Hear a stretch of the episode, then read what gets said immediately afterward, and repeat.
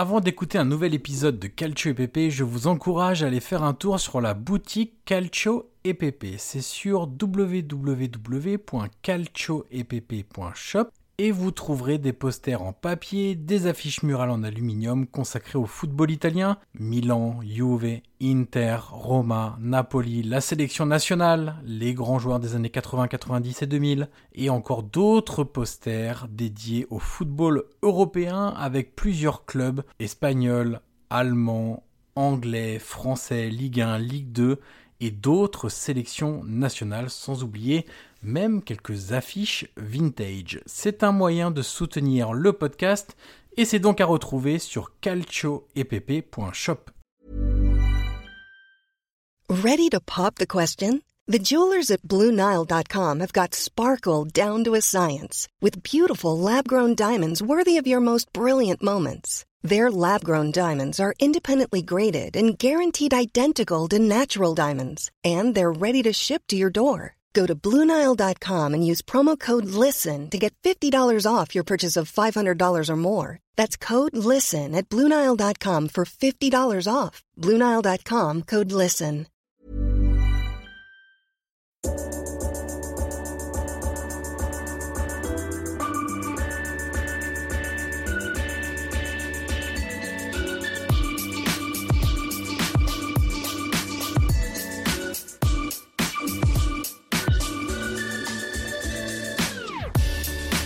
Ancora Totti, lo aspetta Materazzi, Totti si porta quasi in zona tiro, Totti si è liberato, pallonetto, Francesco! Totti! Un gol pazzesco, pazzesco per il 2-0! Cacà in percussione, cerca l'ingresso in area ancora, Cacà, davanti al portiere, Cacà, rete, rete, rete, rete, Cacà! Pallone che arriva, Trezeguet! Totti! Trezeguet! Pirlo, ancora Pirlo di tacco, tiro, gol!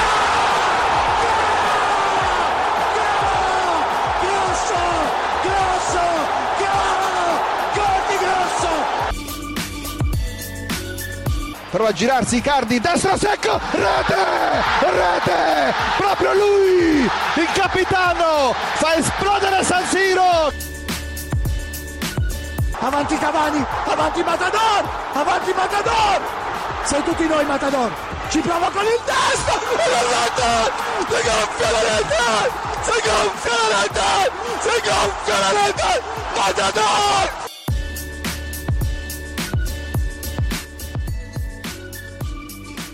Bonjour à toutes et à tous et bienvenue sur le podcast Calcio EPP. Comme d'habitude, je suis avec Guillaume Maillard Passini ou Pacini, selon le côté de la frontière où on se trouve. Salut Guillaume. Salut Johan Crochet, est-ce que je prononce bien ton nom Crochet Oui, tu peux aller de n'importe quel côté de la frontière, ça restera crochet, il n'y a pas de problème. Bonjour à tous. Alors Guillaume, euh, avant de, de commencer à parler de Mercato, euh, on va faire deux petits points Oui. euh, sur deux choses qu'on doit euh, expliquer et, et pour lesquelles on, a un petit peu travaillé. La première, c'est qu'on va, euh, sous la bannière entre guillemets Calcio et PP, on va euh, avoir une ligue MPG, donc euh, mon petit gazon. Pour ceux qui ne connaissent pas, euh, c'est euh, le Fantacalcio euh, à la sauce à la sauce française, pour faire simple. Hein.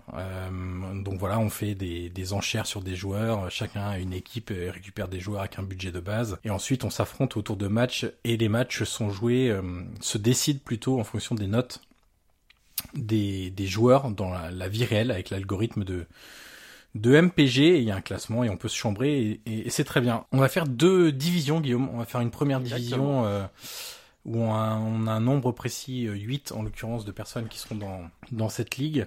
Euh, on vous donnera les noms en temps et en heure, tout est quasiment déjà bouclé. Et puis on a une deuxième, euh, une D2. On aura une série A et une série B.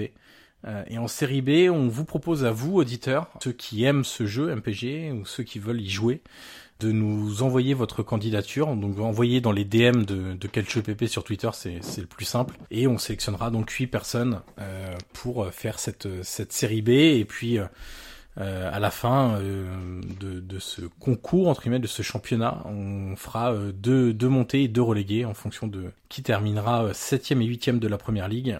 De la série A en l'occurrence et qui terminera premier et deuxième de la série B. Euh, voilà Guillaume, on, ouais on fait ça dans les dans les DM Twitter, ce sera, oui, sera quand même le plus bien, simple. Très bien, évidemment on invite tout le monde à, à, à nous envoyer un petit DM, après on fera en fonction de, de ce qu'on a reçu. Mais en tout cas, euh, voilà, c'est une aventure assez sympa. Euh, ça nous permet aussi de voilà, nous, nous connaître et, et voilà, Et de, faire participer nos auditeurs. Exactement, donc voilà, ça peut être une aventure sympa et drôle. Donc évidemment, on vous invite à, à écrire un petit message sur Twitter et ensuite voilà, on vous tiendra informé de, des avancées de, cette saison de MPG. Voilà. Et puis la deuxième annonce, c'est lié au podcast du coup, euh, avec euh, un changement majeur, c'est qu'on va passer du format hebdomadaire à un format mensuel. Alors pourquoi ce choix? Il y a pas mal de, de raisons. La première, c'est que ça prend un temps fou et vous pouvez vous l'imaginer assez aisément de faire un, un, un podcast euh, chaque semaine euh, avec euh, bah, Guillaume et moi. on regardait à peu près entre 5 et 7 matchs par week-end de, de Serie A pour, pour vraiment coller et être pertinent. Euh, ça c'est la première raison. La deuxième c'est que euh, on avait aussi un peu parfois l'impression de se répéter sur certains sujets.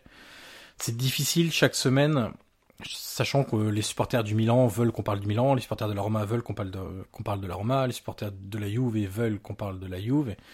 Donc on essaye de parler de tout le monde, mais d'une semaine à l'autre, il n'y a pas forcément 50 000 trucs à dire. Et parfois, euh, on s'est trouvé un peu redondant sur, sur certains sujets la saison passée. Alors c'est vrai qu'il y a des clubs qui aidaient pas à, à trouver des sujets, C'est euh, pas faux. Voilà, type euh, Milan et, et Gattuso, euh, type euh, la Roma et, et sont un peu n'importe quoi, ou la Juve qui écrasait tout le monde pour prendre ces trois exemples-là. Mais, euh, mais voilà, ça c'est la, deuxième raison de ne pas être redondant. Et puis la troisième, c'est qu'on voulait aussi développer un côté un peu plus intemporel avec des thématiques qu'on aimerait développer. Donc pour vous dire comment ça va se passer à partir de, début septembre, le premier podcast normalement aura lieu, enfin le premier podcast officiel de la saison aura lieu début septembre, tout début septembre. Euh, ça va se passer de la manière suivante, on va diviser le podcast en deux. Il y aura une première partie qui sera liée à une thématique, euh, liée à la Serie A, à l'histoire de la Serie A, à des clubs. euh, on peut imaginer toutes sortes de, sujets. Ça peut être les clubs surprises qui ont gagné un Scudetto, ça peut être euh, le 11 de l'histoire de l'AC Milan, par exemple, Guillaume.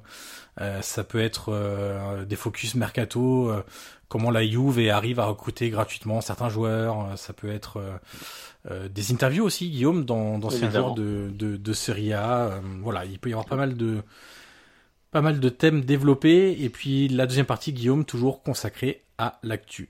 Évidemment, disons qu'on s'accorde aussi une petite liberté, faire quelque chose, comme tu as dit, de plus intemporel et voilà, qui peut durer plus dans le temps parce que, comme tu l'as dit, un podcast hebdomadaire, un podcast, pardon, hebdomadaire, évidemment que ça prend beaucoup de temps et il faut rappeler aussi qu'on a des métiers à côté. Donc, euh, évidemment, et, des vies sociales aussi. Donc, euh, voilà, on ne pouvait pas non plus euh, faire une autre, une autre saison comme on a fait la saison dernière, ce qui nous a pris beaucoup de temps.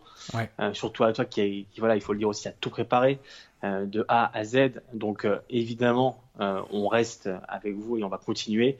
Évidemment, on passe à un format mensuel, mais ce qui n'empêche pas, comme tu l'as dit, qu'on fera une partie euh, évidemment d'actu où on analysera euh, bah, ce qu'on a vu, euh, nos, avis sur, sur tous les clubs, et ensuite une partie plus intemporelle où on s'accorde la liberté, euh, par exemple, voilà, comme tu as dit, de faire une interview d'un ancien joueur, de, de parler d'un club, d'une histoire, de, voilà, comme, comme on a pu le faire la saison dernière.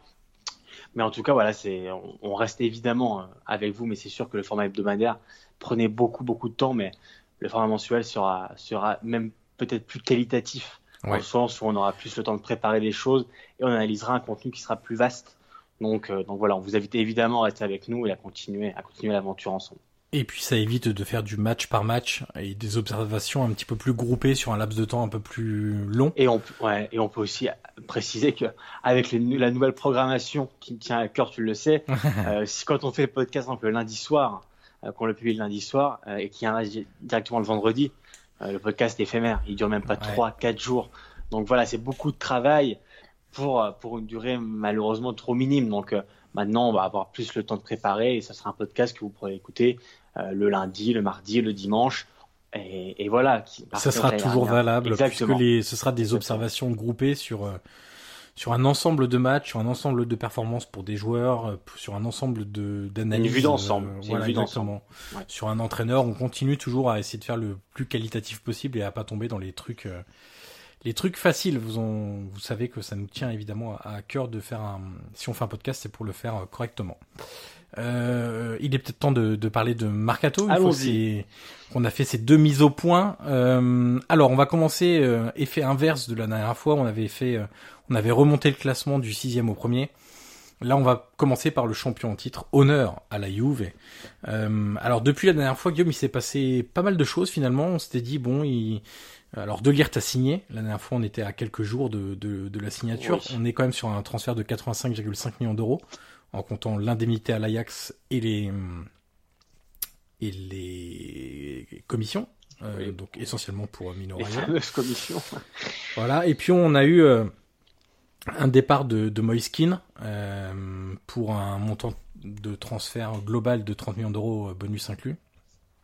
Et ce fameux double transfert, on peut pas appeler ça un échange parce que c'est pas vraiment un échange, mais euh, entre Danilo et Joan Cosello. Euh, voilà, ça c'est pour le le point précis. Euh, tu veux commencer par quoi, Guillaume?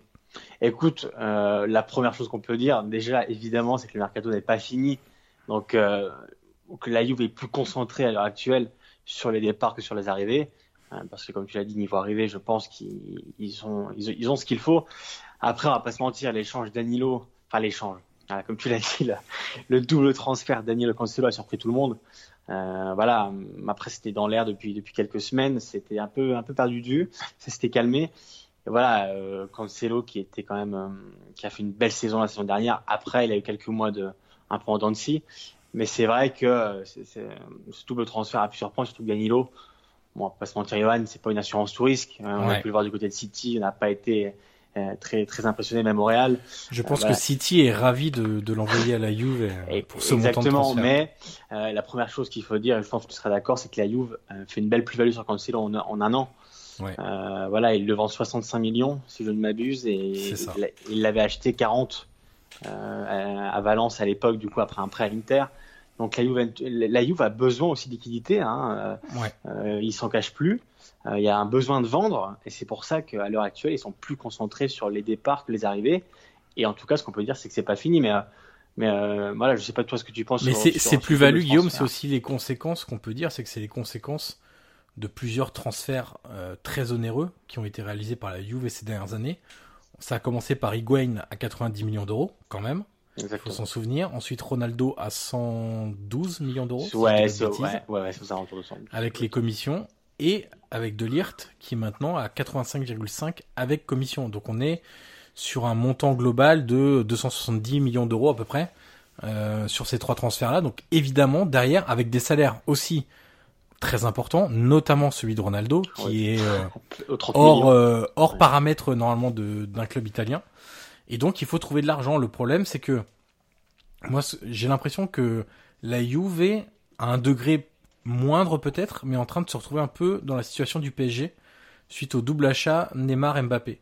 C'est-à-dire qu'ils vont être obligés d'affaiblir un peu le banc, euh, de, de vendre pas mal de joueurs pour euh, ne pas tomber sous le coup du fair play financier et donc avoir toujours des un- une marge de manœuvre importante par rapport à, à, à ce fair play financier. Et le souci, c'est que sur, alors sur la durée d'une saison en Italie, on n'est pas sûr que ça se voit encore que cette année. Il faudra voir notamment l'Inter de, de Conte. Mais en Ligue des Champions, ça peut aussi jouer des tours euh, parce qu'il y aura peut-être moins de roulements de joueurs qui auraient pu avoir. Alors on sait qu'avec Sarri, dé- déjà les roulements de joueurs, c'est c'est c'est tout un programme. Si les supporters napolitains euh, euh, veulent communiquer là-dessus, ils le pourront. Mais euh, mais voilà, j'ai l'impression qu'ils sont en train de vraiment affaiblir le la profondeur de l'effectif parce qu'ils ont besoin euh, d'argent pour rester dans les clous du, du fair play financier. Et aujourd'hui, Guillaume, les six- fameux six joueurs dont tu as parlé, Sarri, Exactement. euh, euh, alors déjà, ce qu'on peut dire sur, sur ces- cette déclaration, c'est que c'est très étonnant et j'ai envie de dire euh, très peu UV euh, compatible. C'est-à-dire qu'un entraîneur permet d'annoncer haut et fort comment ça va se passer d'ici à, à la fin du mercato, les 20 derniers jours de mercato, en expliquant que la Juve est un peu en difficulté et qu'il faut vendre à tout prix. Et ça, ça met pas Paratici, Guillaume, dans les meilleures conditions pour négocier des deals ensuite. Et- évidemment, on s'était un peu, on s'était un peu parlé en off à ce sujet-là, mais comme je te, je te racontais, c'est comme si demain euh, un club arrive et va demander à la Juve, on va dire Paolo Dybala parce que c'est l'exemple le plus éclatant. Mais évidemment qu'avec cette déclaration, tu peux comprendre que le club qui est intéressé va dire attendez, moi j'ai vu votre entraîneur qui a dit que vous deviez vendre à tout prix. Donc vous vous doutez bien que je vais pas payer le prix fort. Donc on va dire que la déclaration de Sarri n'est pas la Juve euh, dans une bonne posture, euh, même au niveau des négociations hein, avec les joueurs partants. On sait qu'il y a Matuidi, on sait que bah, Manzukic était aussi sur le départ, euh, Dybala, euh, évidemment, j'en parlerai à l'instant. Mais ça, ces déclarations de Sarri a été un peu surprenante. Je pense qu'elle a aussi surpris, euh, surpris Paratici parce que voilà, lui, lui essaye aussi de, de vendre plusieurs joueurs. Euh, bon, bah, Dybala, on va en parler parce que c'est quand même euh, un sujet qui fait beaucoup parler. Euh, Dybala, en soi, on, connaît tous ses qualités, euh, malgré sa saison dernière qui a été, qui a été, on va dire, un peu catastrophique, un peu employé le mot, très, très difficile. la Juve doit se séparer parce que, comme tu disais, il y a ce besoin de liquidité. la Juve s'en sépare pas par, par, avec un grand sourire en disant, bah, Dybala est mauvais, du coup on le vend. Non. la Juve s'en sépare aussi parce qu'ils ont besoin d'une rentrée d'argent et, euh, et donc maintenant, euh, les négociations après l'éclat de Sarri, ça reste compliqué, surtout quand on rappelle que le marché anglais est terminé. Il y a plusieurs touches en Angleterre, ça s'est pas fait. Mais en tout cas, sur le cas d'Ibala, maintenant, euh, au niveau des négociations, ça va être compliqué, tu vois, de, de, de viser peut-être le prix qu'ils auraient voulu. Parce que, comme je t'ai dit, demain, un club se pointe à la Juve et demande Dybala. Euh, ils savent que la Juve n'est pas en bonne posture forcément, ils vont la jouer au rabais. Ils savent qu'à un certain moment, la Juve aussi euh, peut, peut, reculer et, peut-être le vendre à un prix, un prix plus inférieur de, de ce qu'ils voulaient. Bien sûr. Alors les six joueurs qui sont dans cette fameuse liste, on a donc, on va faire un point sur, sur chacun d'entre eux.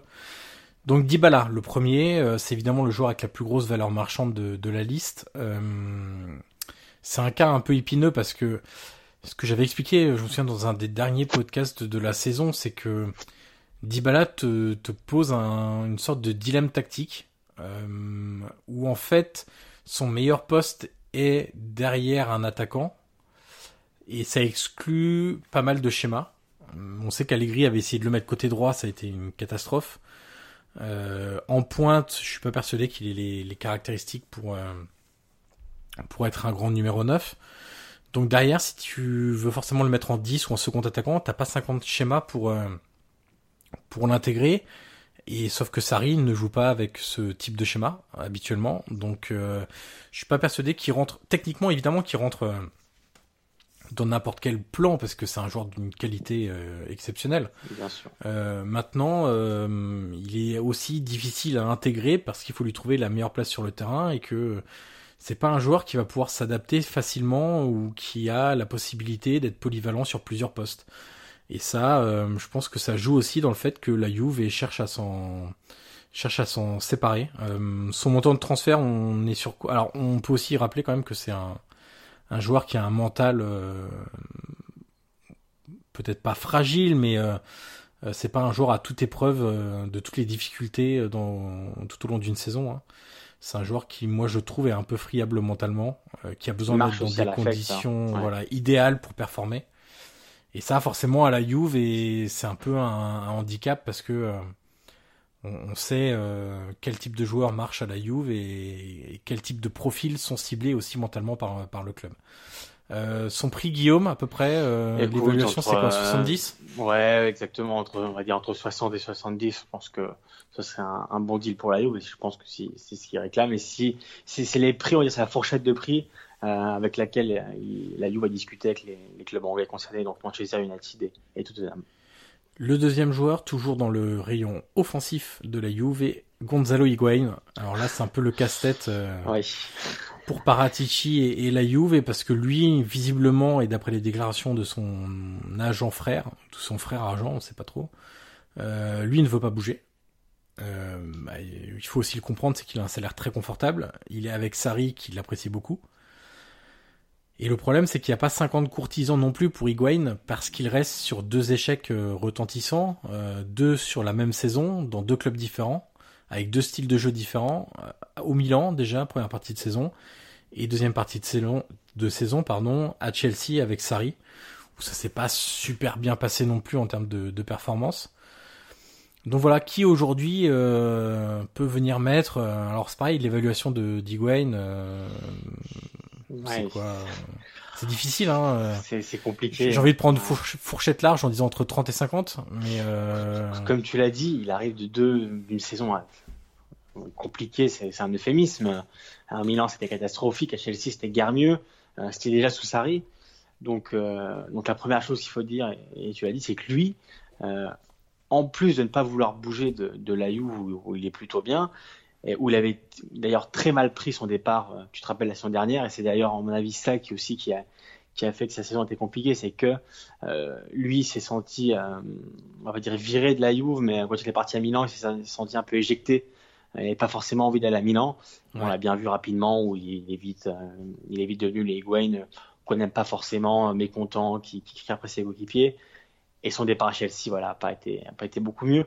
Mais en tout cas son, lui est certain de son côté de, de pouvoir s'imposer encore à la Juve et c'est pour ça que qu'il veut rester. C'est parce qu'il euh, c'est parce qu'il pense qu'il peut encore encore donner au, football européen et il est persuadé qu'il euh, a encore sa place à la Juve. Écoute euh, s'il se remet dans un bon mood et, qu'il a envie de s'imposer honnêtement moi j'y crois guère. Après, si, voilà, si, décide de, de, redevenir le Gonzalo Higuain qu'on a connu, bon, bah, ça peut, peut-être marcher. Mais honnêtement, euh, si c'est le Gonzalo Higuain de la saison dernière, euh, moi, ça me paraît assez compliqué. Mais à part la Roma, euh, qu'il a vraiment voulu et, où on a parlé via Petrarchi, pardon, qui, en a parlé en conférence de presse, bah, il n'y avait pas non plus, on dire, beaucoup de clubs, on va dire européens, qui, le voulaient. Donc, lui, il refuse la Roma et lui, il veut vraiment rester à Juve. Donc, c'est vraiment une épine dans le pied. Et à mon avis, elle va rester, elle va rester au moins pour une saison supplémentaire. Autre joueur offensif, encore, décidément le secteur offensif euh, souffre pas mal, Mario Mandzukic. Ouais.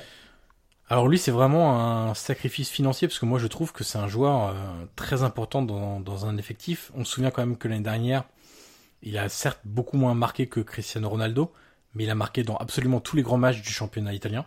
Bien sûr. Il a marqué, il a marqué contre la Roma de mémoire, enfin tous les tous les grands clubs. Hein. Il a dû marquer contre Naples aussi. On avait fait le détail la, la saison dernière. C'est un joueur très combatif qui est très très utile euh, dans les matchs justement euh, très compliqués. Euh, alors aujourd'hui, quelles sont ses ses possibilités? On sait qu'il y avait des discussions avec Manchester United, mais comme le marché maintenant est terminé, c'est compliqué. Euh, quelles sont les possibilités aujourd'hui de, de Mandzukic? Parce que c'est pareil, c'est un joueur qui a un gros salaire. Alors l'indemnité sera sans doute moindre, hein, j'imagine entre 15 et autour de 15 millions peut-être. Euh, 15-20, mais, euh, il a un très gros salaire. il avait aussi des offres exotiques hein, dans les pays dans les pays où le football forcément n'est pas est pas celui européen.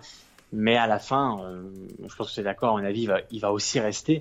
Et c'est vrai que l'année dernière, moi, je l'ai trouvé très bon. Euh, il était décisif tout le temps, il était décisif contre Milan, il avait égalisé contre la Talenta en fin de saison, si je me souviens bien. Enfin, c'est un joueur euh, euh voilà, très utile, euh, et dans les sacrifices, et tactiquement, et, dans plusieurs dans plusieurs cas, mais euh, voilà, là, aussi s'en séparer parce que, bah, parce que son salaire est important. Malheureusement pour elle, malheureusement pour elle, pardon, elle va probablement pas y arriver parce que son, son courtisan, on va dire Manchester United, euh, maintenant peut plus recruter ils peuvent vendre ne plus recruter. Donc euh, voilà, c'était vraiment les deux joueurs que, que, que la Juve voulait vendre devant euh, pour faire sûrement une place à un certain Mauro Icardi, on en parlera tout à l'heure. Mais, euh, mais voilà, à moins d'un coup de théâtre ou d'une surprise, Mandzukic et, et Higuain resteront, resteront à la Juve.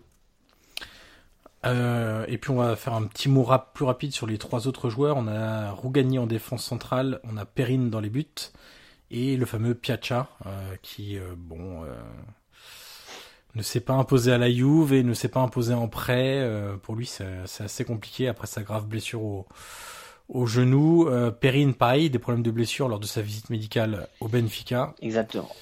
Euh, ça parlait pas mal de Monaco à un moment donné, ça s'est un peu calmé. Et puis Rougani, ça pourrait aussi jouer du côté de Monaco. Euh, peut-être que quand vous écouterez ce podcast-là, il aura déjà signé. C'est la magie du mercato. Voilà, on en parle du côté de Monaco et de la Roma notamment, euh, notamment sur un prêt avec euh, option voire obligation d'achat. Ouais. Un petit mot sur Icardi, on le on le dira peut-être du côté, enfin quand on, évoquera l'Inter, on va peut-être. C'est toi qui dessine.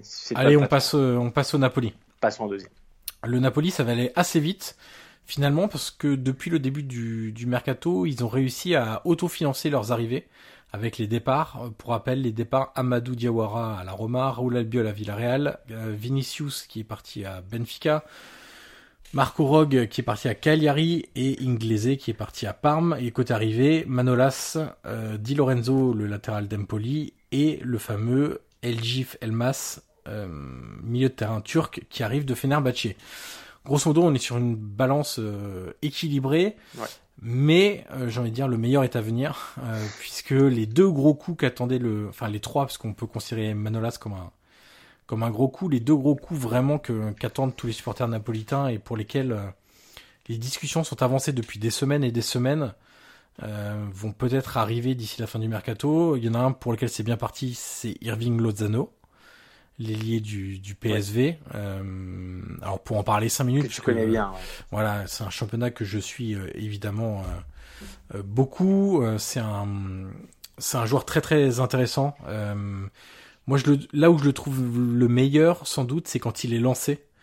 Parce qu'il a euh, des dribbles déroutants, mais c'est pas des dribbles arrêtés. C'est pas un joueur euh, qui va faire des différences en étant arrêté, comme certains qui jouent sur l'explosivité, sur les premiers mètres, etc. Lui, c'est plus... Euh, déjà, il est infatigable. Il a une caisse incroyable. C'est un tout petit gabarit, évidemment. Il a les deux pieds. alors, les deux pieds en conduite de balle, en dribble, c'est intéressant. Et une fois lancé, il a une euh, une palette de d'exécution de gestes techniques euh, une fois lancé qui est assez intéressante. Euh, c'est un bon finisseur également. Je pense qu'en termes de passes décisives, il peut encore faire mieux et parfois jouer un peu plus avec ses coéquipiers. mais c'est un joueur qui va apporter beaucoup de, de qualité et surtout de, de choses différentes que pouvait apporter par exemple un joueur comme Cayeron. On sait que c'était vraiment le fameux centre à l'opposé deuxième poteau Cayeron ou des sprints un peu tout droit. Euh, n'a pas la technique de Lozano, n'a pas sans doute pas la qualité de finisseur de manière générale de Lozano. Euh, donc voilà, c'est un joueur que j'ai vraiment hâte de voir au, à un niveau un peu plus important, sachant qu'il joue aussi sur les deux côtés. Euh, au PSV, il jouait côté droit puisque Bergwijn occupait l'aile gauche. Et au Mexique, il jouait aussi, euh, il jouait côté gauche. Donc euh, il peut jouer sur les deux ailes sans sans aucun problème. Euh, donc ça c'est pour Lozano et l'autre Guillaume c'est James Rodriguez. Évidemment James Rodriguez qui est on va dire un peu le rêve depuis le début du mercato qui était proche de se réaliser euh, selon la plupart des médias euh, il y a quelques semaines c'est pas fait. Il y a eu aussi les rumeurs qui ont envoyé Atletico c'est pas fait non plus. Alors pourquoi ça bloque? Bah, Pourquoi ça bloque? C'est simple. Le Napoli via son président Rayo De Laurentiis réclame et veut toujours un prêt. Euh, voilà, De Laurentiis l'a souvent, l'a souvent confirmé, l'a souvent expliqué. Euh, il comprend pas pourquoi le Bayern a eu un prêt de deux ans. Et quand le Napoli arrive et toque à la porte du Real, le Real dit non, on veut un transfert définitif. Et du côté du Real, on veut, on veut évidemment monétiser son départ. Euh, on veut vendre Rames Rodriguez avec un, départ définitif, avec un transfert définitif. Et donc voilà pourquoi ça bloque euh, entre le, Real et, le Napoli. Alors évidemment, ça pourrait se débloquer d'ici le 2 septembre, date de clôture du mercato en Italie et je crois aussi en Espagne. Mais euh, évidemment, voilà, c'est le, le, grand rêve du Napoli euh, qui, qui le lâche pas. Mais c'est sûr que voilà, on connaît aussi De Laurentiis en négociation. Euh, il, est, il, est, très fermé, il est très, il reste souvent sur ses positions. Et Pérez, côté Real, on le connaît aussi. Donc c'est vrai que les, les deux présidents qui négocient ensemble, ça doit être. Euh, J'aurais bien aimé mettre une, une, petite fourmi pour voir, pour assister ouais. aux négociations. Mais en tout cas, voilà pourquoi ça bloque, c'est parce que la formule de transfert est différente en fonction des, des deux clubs. Donc, euh, évidemment, ça peut encore changer avec les, la fin du mercato qui approche. On sait très bien que les positions peuvent évoluer, euh, surtout dans la panique. Euh, donc voilà, mais, euh, mais voilà. Mais il cas. peut y avoir aussi une petite aide financière, Guillaume, qui pourrait arriver de la cession de plusieurs joueurs côté Napoli. On sait que depuis le début du mercato, ils essayent de vendre Simone Verdi, sauf que pour le moment, c'est toujours pas le cas. Euh, le Torino était un temps intéressé, mais ils espèrent le vendre 20 millions d'euros, donc c'est aussi une, une vraie somme. Ouais, ouais, il y a aussi Adamounas qui est toujours là. Euh, lui qui pour le coup, euh, en cas d'arrivée de Lozano, c'est directement lui qui est euh, qui va pâtir de, de cette arrivée. Donc il y a aussi Ounas qu'il faudrait vendre et puis il y a Isaï. alors peut-être du côté de la Roma, peut-être ailleurs, mais c'est peut-être des ventes qui vont permettre d'offrir le budget pour euh, ne plus euh, rester euh, figé sur un prêt, mais pour avoir un transfert définitif. Exact. exact mais tu sais, le, problème en soi, c'est que tu, vois, tu me parles de beaucoup d'opérations, et que le temps presse. Ouais. Et que une fois que tu as fait comme ces trois opérations à côté départ, après il faut encore que tu ailles négocier avec le Real, que tu trouves l'accord avec le Real. On sait que le joueur, lui, voilà, on va dire un accord oral avec, avec Napoli pour, pour venir. Mais tu vois, le, on, approche quand même de la. Bah, on est même mi-août. Euh, donc, euh, donc le Napoli doit aussi, euh, doit aussi se dépêcher parce que le, le, temps presse et que si tu veux boucler l'arrivée de Rames, qui, voilà, qui forcément serait évidemment le gros coup de l'été pour, pour le Napoli avec le Lozano, mais qui est peut-être moins médiatique, hein, évidemment qu'on connaît, mais qui est moins médiatique. Donc voilà, le Napoli doit, doit se dépêcher parce que, parce que le mercato ferme à ses portes et que si tu veux faire Rames, et les trois départs que tu as cités, euh, tu les feras pas en deux ou trois jours. Donc, euh, donc euh, méfiance. Et puis il y a, bah, comme pour la, la, Juve et une rumeur Icardi, on, on en parlera quand on évoquera l'Inter juste, de, juste derrière. rien d'autre à dire du côté de eh ben, écoute, je pense du Napoli. je pense qu'on a fait le tour. Allez, on passe, on passe du coup à l'Inter, troisième du dernier Quatrième du dernier championnat, puisque l'Atalanta. Alors l'Atalanta, on le fera dans le reste de la Serie A, puisque depuis la dernière fois, il ne s'est absolument rien passé. Donc, euh, donc on l'évoquera très très rapidement. Du côté de l'Inter, Guillaume, Antonio Conte tient enfin son Romelu Lukaku. Depuis le temps. Ouais. Depuis le temps qu'il l'a voulu. Ah, c'est un joueur qu'il a suivi quand il était à Chelsea, qu'il a réclamé à plusieurs reprises et c'était pas fait. Et c'est vraiment un attaquant qui, qui, voilà, qui lui plaît beaucoup, son profil. On sait que, que Conte adore ce profil attaquant un peu fort, rugueux. Euh, Lukaku, ce qu'on peut dire, c'est que physiquement, c'est oui, c'est vraiment un, monstre, une bête. Donc, euh, donc voilà, il le tient enfin. Les négociations ont été longues, intenses.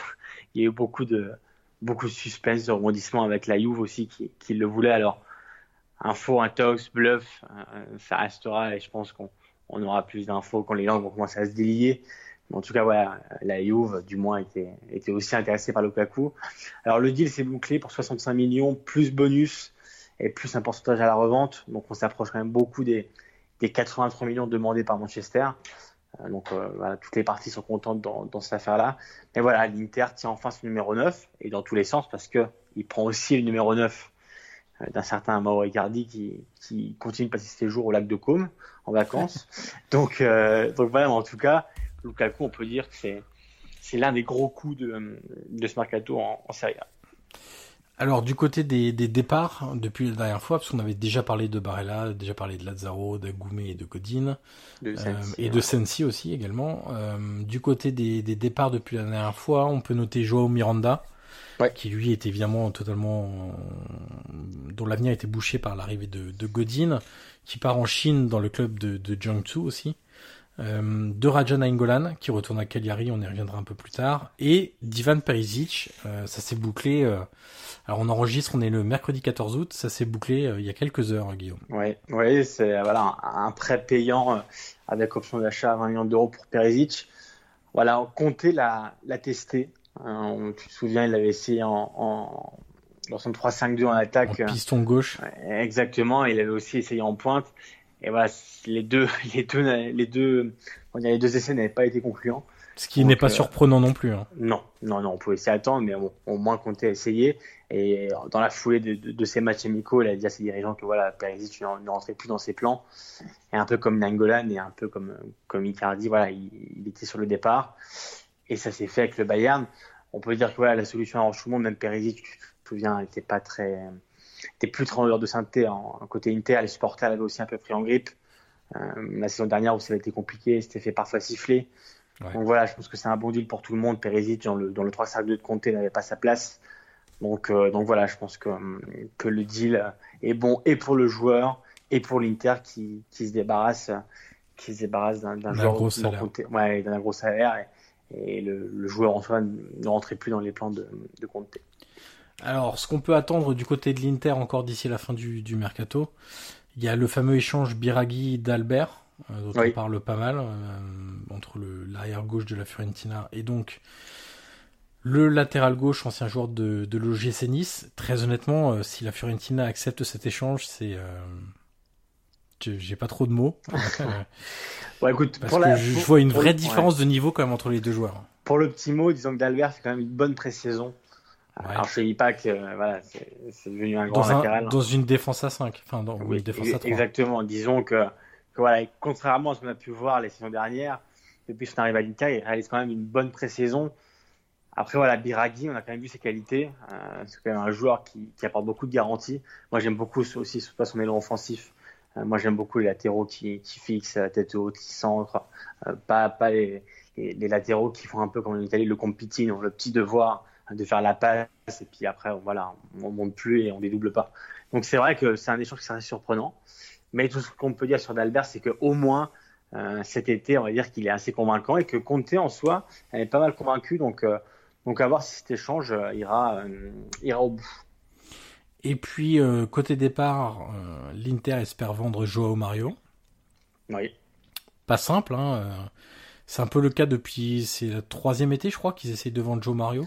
Ah, il est parti en prêt. le deuxième, ouais, non, le troisième, il me semble, 2017, 2018, 2019 c'est toujours un peu compliqué. Lui, il est bien, il a un bon contrat. Euh, ses performances sont pas dingues, sont pas mauvaises non plus, mais sont pas dingues. Euh, donc c'est un dossier qui est toujours compliqué. Et puis il reste le cas, le fameux cas, le cas épineux, euh, Mauro Icardi. que va-t-il se passer avec Icardi? Aujourd'hui, tous les scénarios, honnêtement, ou scénarii, sont envisageables. Clairement, le premier, c'est qu'il reste. Euh, alors ça, euh, du côté de l'Inter, on espère que ça va pas se produire. Euh, parce que pour différentes raisons, il y a déjà un aspect économique, il faut y penser. C'est que Icardi a un très gros salaire. ça, c'est la première chose. Deuxième chose, pour des questions aussi de d'équilibre, de vestiaire, de santé mentale de d'Antonio Conte. Je sais pas comment on peut le on peut le dire, mais mais voilà, il y a aussi un aspect hors terrain où il va falloir gérer un joueur de ce calibre avec une, son agent, euh, Wanda Nara, qui a des émissions de télé, qui balance beaucoup de choses sur le vestiaire. Et si Icardi n'a plus le statut d'intouchable, bah je vois pas pourquoi elle se priverait de balancer des petits secrets de vestiaire. Euh, elle le faisait déjà pas quand il est intouchable. Je vois pas pourquoi elle, elle ne le ferait plus maintenant.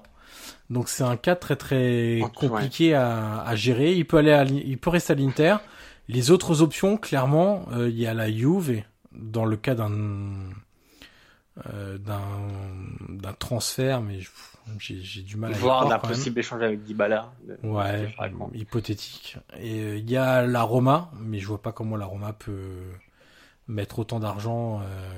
Alors on sait qu'ils peuvent inclure Dzeko dedans, mais même en incluant Dzeko, ça veut dire mettre entre 40 et 50 millions d'euros. Euh, je suis pas sûr que la Roma ait cet argent-là une saison sans Ligue des Champions. Et l'autre option, c'est le Napoli, mais même chose, le Napoli a déjà Mertens et Milik devant. Quel est l'intérêt d'aller dépenser autant d'argent sur, euh, sur Icardi, euh, même s'il est très fort, etc. Milik met beaucoup de buts, Mertens met des buts. je pense que s'il y a des priorités à Naples, c'est effectivement plutôt de faire venir Elozano et Rames.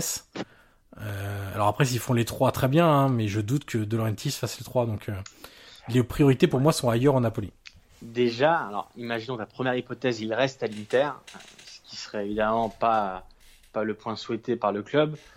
Euh, ce qu'on peut d'ores et déjà dire, c'est que probablement, voire même très probablement, euh, je pense qu'il aurait une jolie place en tribune ou, euh, ou en, dans, le box, dans un box à San Siro. Exactement, dans le box de San Siro avec, avec sa femme et l'agent.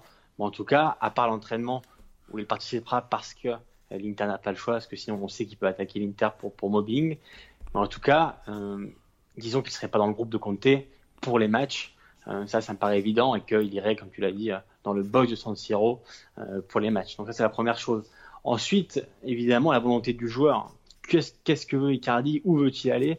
De ce qu'il se dit en Italie, hier, j'ai regardé un peu aussi un peu Sky Italia. il, sera, il se murmure, on va dire, que Icardi se donne encore une semaine de temps euh, pour, décider où aller. Euh, on pourrait citer la Roma, le Napoli. Lui, on sait que son, sa volonté et son envie, c'est de rejoindre la Juve.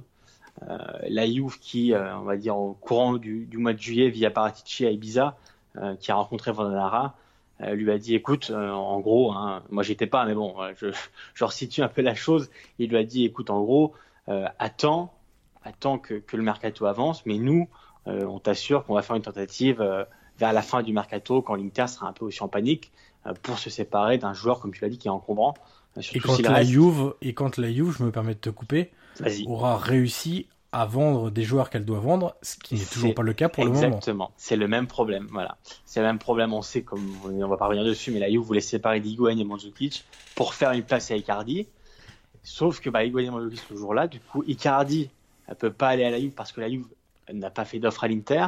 Du coup, l'Inter qui voudrait Dzeko ne bah, peut pas parce que euh, la Roma n'a pas de remplaçant qui serait soit Icardi, soit Higuain. Donc en fait, il y a une espèce de, de triangle amoureux euh, qui, qui, est impossible à résoudre parce que euh, pour le moment, bah, tout le monde campe plus ou moins sur ses positions. Et Icardi, mis à part une légère ouverture au Napoli et à la Roma, honnêtement, lui, il veut vraiment aller à la Juve. Et moi, je pense que la Juve va quand même essayer d'ici à la fin du mercato de, de, de le recruter parce qu'ils ont assuré à son agent qu'ils allaient, ils allaient faire une tentative. Mais après, c'est vrai que c'est quand même un cas qui, on peut le dire maintenant, honnêtement, Johan, qui est quand même mal géré. Euh, ah oui, oui, bien sûr. En, en, arriver là, moi je comprends, on sait ce qui s'est passé derrière, on va pas revenir dessus, euh, mais je pense qu'il y a forcément quelque chose, on, soit dont on n'est pas au courant, ou euh, qu'on apprendra peut-être plus tard, mais en arriver là, euh, tu vois par exemple Nengolan n'était plus désiré, on le savait, il s'entraînait quand même, il était sur le mercato, il est parti, mais du moins, tu vois, il y avait quand même un minimum de, de, de garantie, ouais, de, exactement de respect. Icardi, honnêtement, c'est devenu un pestiféré. Il peut même pas mettre les pieds à, euh, voilà, à Gentil. Alors, il, le fait euh, pour, pour s'entraîner parce que l'Inter n'a pas le choix, mais si l'Inter pouvait, euh, c'est sûr que. Elle lui interdirait l'accès. Exactement. Il veut dire qu'il pourrait même pas passer euh, les, barrières pour aller s'entraîner. Donc, euh, voilà, c'est vraiment radical. C'est vraiment devenu voilà un pestiféré. Et l'Inter n'en veut plus du tout.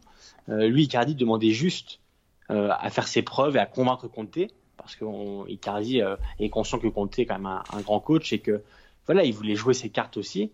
Mais on peut dire quand même qu'en l'espace de quelques mois, il est passé de capitaine de l'Inter, en plus super buteur, à un pestiféré à l'Inter. Donc c'est vrai que c'est une situation qui est assez incroyable et que le cas quand même voilà est sacrément sacrément mal géré sportivement et économiquement d'ailleurs évidemment évidemment mais c'est vrai que moi je te laisse imaginer si Icardi reste euh, on aura un feuilleton dingue euh, pendant au moins six mois jusqu'au mercato d'hiver. Ouais, ça serait assez incroyable. Mais bon, à la fin, moi, je pense, alors voilà, comme je l'avais fait la dernière fois, je, refais mon petit pari. Je pense quand même qu'au final, il ira à la You. Alors, peut-être que je me trompe, mais écoute, euh, je pense qu'au final, il, partira parce que j'ose pas imaginer carrière reste à l'Inter des, des, mois, des mois en plus, alors que euh, on le voit sur, sur ses stories Instagram, il passe ses journées à Com, à s'entraîner avec ses gosses. Enfin, c'est quand même une situation très triste euh, pour l'attaquant qu'il est, pour le joueur, le joueur qu'il est. Alors après, on va pas revenir sur les causes de, de cette séparation avec, avec l'Inter. Mais en tout cas, voilà, est arrivé là, je trouve ça dommage pour, pour lui et pour, pour le club. Alors du côté du Milan, du voisin milanais, Guillaume, il s'est passé beaucoup de choses depuis que la dernière fois. Que s'est-il passé, Johan? Dis-moi. Alors du côté des arrivées, on avait déjà eu Krunic et Hernandez, Théo Hernandez, et on a ajouté du côté du des Rossoneri, Duarte, en défense, 11 millions d'euros, défenseur central du coup. Euh, Raphaël Leao, 35 millions d'euros, attaquant du, du LOSC, et Ismaël Benasser, 16 millions d'euros, révélation entre autres, euh, entre autres joueurs, parce qu'il y en a eu quand même pas mal à Empoli euh, la saison dernière. Du côté des départs, on a eu simplement Diallo, qui est Diallo d'ailleurs, qui est parti à Lille dans le chemin inverse de, de Leao, et puis Coutronnet, alors moi je suis un peu déçu de le voir partir, mais euh, qui est parti pour 18 plus 4 euh, millions d'euros à Wolverhampton. Alors Guillaume, si mes calculs sont bons, et je pense qu'ils sont bons, le Milan va, alors sachant qu'il peut encore se passer des choses, mais pour l'instant, à l'instant T, ce mercredi 14 août à 14h38 exactement, le Milan a une balance des transferts négatifs de 65 millions d'euros. Tu as fait des calculs je, vois que, je vois que tu as fait des petits calculs.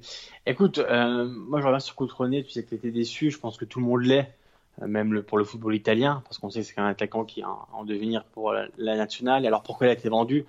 C'est ce que j'essaie d'expliquer au Tifosi, c'est que euh, c'était pas à choisir, évidemment que Milan l'aurait gardé. Le problème, c'est que bah, y a l'UFA qui rôde. Euh, Milan, on va le rappeler, il a été exclu, euh, du moins à, trouver un accord pour être exclu, en gros, être s'auto-exclure de la Ligue Europa pour avoir plus de temps pour atteindre l'équilibre et voilà rentrer dans les clous du fair financier. Mais en tout cas, voilà, Coutronnet est un sacrifice. Euh, si c'était pas une volonté euh, totale de s'en séparer, c'est juste que voilà, pour un jeune joueur qui a été formé au club, faire une plus-value nette de 18 millions d'euros plus éventuellement les bonus, c'était trop trop important. Donc voilà, le club a décidé de le sacrifier. C'est évidemment pas simple parce qu'on sait que lui, on l'a bien vu sur les vidéos, n'était pas forcément très heureux euh, d'en rejoindre, rejoindre Wolverhampton. Mais en tout cas, voilà, Milan euh, a saisi l'occasion parce que euh, en soi, le, club n'avait pas le choix. Après, sur, sur la balance négative, on, est conscient qu'il pourrait y avoir aussi un autre départ. André Silva, par exemple, qui est parti à Monaco, n'est pas parti. On sait que c'était un transfert autour des 30 millions, donc c'était déjà une, une, belle enveloppe. Le mercato encore long, on sait que Souzo, Donnarumma, voilà, on, on, lit le souvent leur nom dans les, dans les journaux. Euh, Souzo, euh, on sait qu'il va à la Fiorentina, mais honnêtement, j'ai du mal à le voir partir à la Fiorentina. Euh, et Donnarumma. La Fiorentina pourra jamais payer son salaire de 4 millions d'euros net annuel. Et Donnarumma. Alors, tout d'abord, ce qu'il faut dire sur et Donnarumma, c'est que les joueurs sont pas sur le mercato. Par contre, euh, c'est ce que je me tue à expliquer, c'est que si demain, euh, le PSG, par exemple, se pointe avec une offre de, de, de 80 millions, utopique, mais une offre de 80 millions pour Donnarumma, évidemment que Milan va l'accepter. Parce que euh, aucun joueur n'est intransférable. C'est pas possible. Au vu de la situation du club, il y a des joueurs qui sont moins vendables, évidemment, que les autres. Par contre, il n'y a aucun joueur qui est invendable. Voilà. Donc demain, euh, je sais pas, euh, Souzo reçoit une offre de, de, de 45 millions d'euros.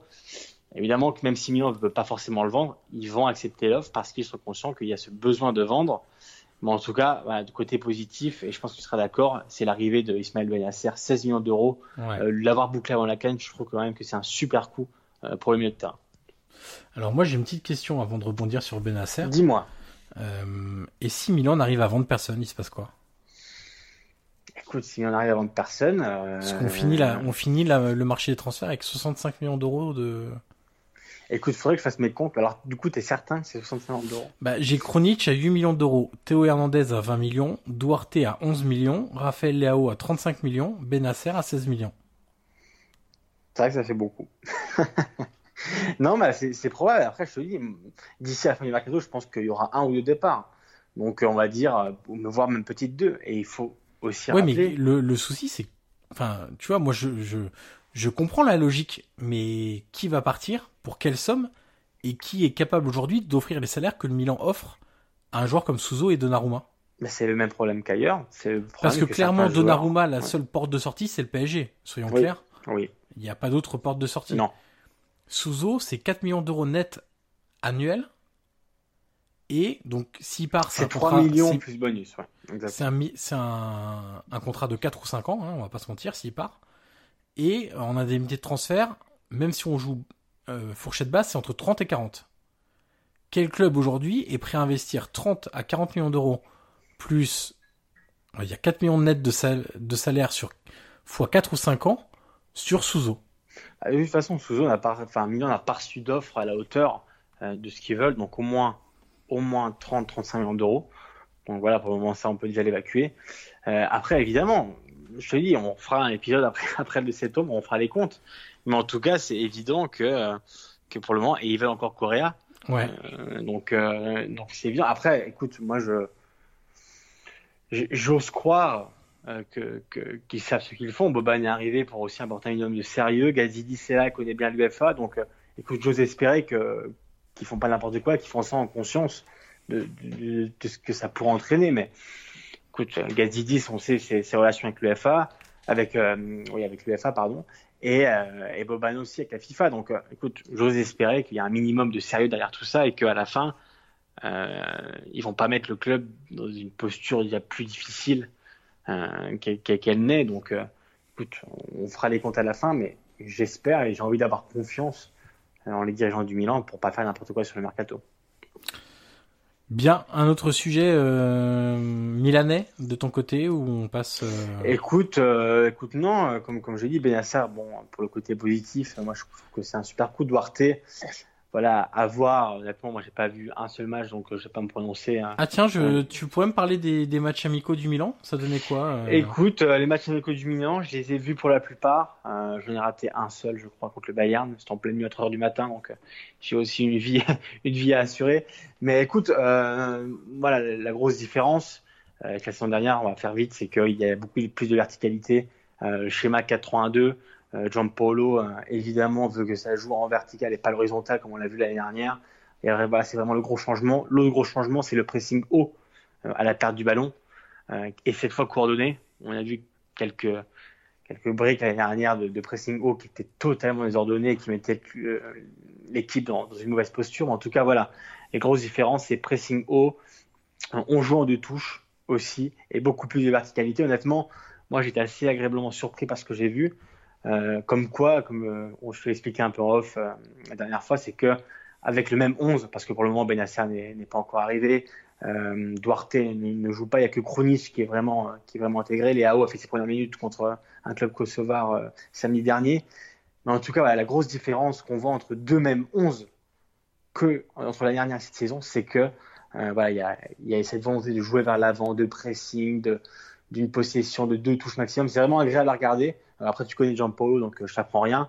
Mais du moins, je pense que cette saison, on va avoir un peu plus de football euh, côté du Milan. Donc voilà, je suis, assez confiant pour, euh, pour, ce que propose Jean-Paulo. Après, euh, voilà, je vois quand même toujours un écart avec des, clubs comme l'Inter, comme, comme le Napoli. Par contre, au niveau du jeu, je pense que ça peut être sympa à suivre cette saison pour, pour Milan. Et, et, que devient l'entraîneur qu'on envoyait dans les plus grands clubs, qu'on envoyait à la Roma, Gennaro Gattuso? Écoute, Gattuso, malheureusement pour lui, il n'a pas encore de club. C'est surprenant hein. quand même. Hein. Écoute, il a refusé le FC Nantes. Euh, de, ce qui s'est murmuré.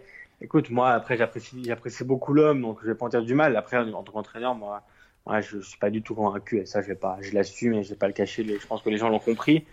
Mais, euh, mais voilà, pour le moment, il n'a pas de club. Et d'ailleurs, euh, les, il y a eu plusieurs fins de contrat euh, à Milan. Et je disais ça ce matin, dans, je crois que c'était dans la Gazzetta ou dans un autre journal. Et dis-toi que sur tous les joueurs en fin de contrat, comme Montolivo, comme Bertolacci, comme Abate, ah, ben, il n'y en a aucun qui a retrouvé un club. Il y en a un seul qui a retrouvé un club, c'est Zapata. Casino Genoa. Qui au Genoa, ouais. Ouais, donc, euh, donc voilà. En tout cas, c'est curieux, mais tous les joueurs sont partis en fin de contrat du Milan qui avaient un contrat, qui, qui, qui avait un contrat très, on va dire, très onéreux, très sympa. Ouais. Voilà. Donc, euh, qui, qui restait aussi par confort, hein, parce que Bertolacci aurait pu partir plusieurs fois au Genoa, il n'est pas parti. Et ben, écoute, tous ces joueurs-là, euh, on n'a pas retrouvé de club, donc euh, un peu comme Gattuso. Donc, euh, il y a aussi, il y a aussi un grand ménage au niveau des salaires. Tu vois, on parlait aussi tout à l'heure des, des comptes il y a quand même eu un, petit ménage. Le plus gros salaire, évidemment, reste Donnarumma à 6 millions d'euros net par an. Voilà, en tout cas, non. Pour revenir à ta question, Gattuso euh, n'a pas de club. Peut-être que ça changera en cours de saison, tu sais. Euh, si, quand le Genoa va décider à, à Bien sûr. à la 12e journée pour, pour appeler Gattuso, tu sais, on, ne sera pas surpris. Donc, euh, c'est vrai. ça va être un peu l'épée de Damoclès sur plusieurs coachs qui prendront, qui vont la porte cette saison dans le championnat. Alors on va passer à la Roma, sixième du dernier championnat. Alors euh, beaucoup de mouvements là encore. Que depuis, la, Roma? Depuis la dernière fois, donc on a l'arrivée de Gianluca Mancini. Prêt 2 millions d'euros, obligation d'achat 13 millions d'euros à la fin de la saison et 8 millions d'euros de bonus. Jordan Verretou, prêt 1 million d'euros, obligation d'achat 16 millions d'euros.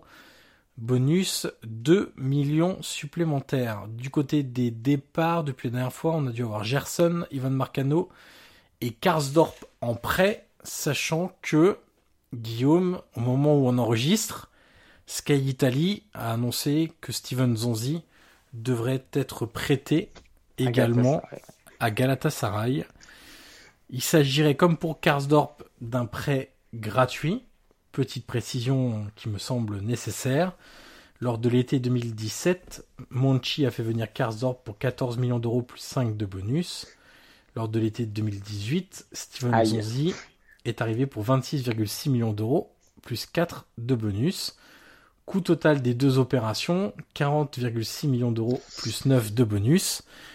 deux ans et un an plus tard, pour les deux joueurs, ils partent en prêt gratuit dans des destinations euh, inférieures évidemment au club où ils étaient jusque-là, Galatasaray et Feyenoord. Voilà qui explique aussi euh, pourquoi la Roma euh, bah, cette année ne peut pas recruter comme elle le voudrait, mais parce qu'il y a eu des opérations financières calamiteuses qui ont été faites ces dernières années, qu'il faut les assumer maintenant et que, bah, en plus, dans une saison qui s'annonce sans Ligue des Champions, exactement, il n'y a, pas les entrées d'argent nécessaires pour pour faire le mercato souhaité. Côté venu, qu'est-ce qu'il manque à la Roma? Côté venu, il manque pas mal de choses. Je, pense que c'est le club qui est le plus en retard dans son recrutement. Ouais. Alors ça, ça peut paraître étrange puisqu'ils ont fait quand même venir Paul Lopez, Spinazzola, Diawara, Mancini et Verretou qui sont en soi cinq recrues plutôt pas mal. Alors Paul Lopez on attend de voir mais pour les autres c'est des valeurs sûres quand même de, de Serie A. Euh, pour moi, hein, ça n'engage que moi, il manque absolument un défenseur central. Tu ne peux pas faire la saison euh, avec Fazio, Rezus et, Mancini. et, et Mancini, euh, qui va découvrir aussi ce, ce niveau-là. Les pistes principales, ça reste Alderweireld, Rougani et Lovren.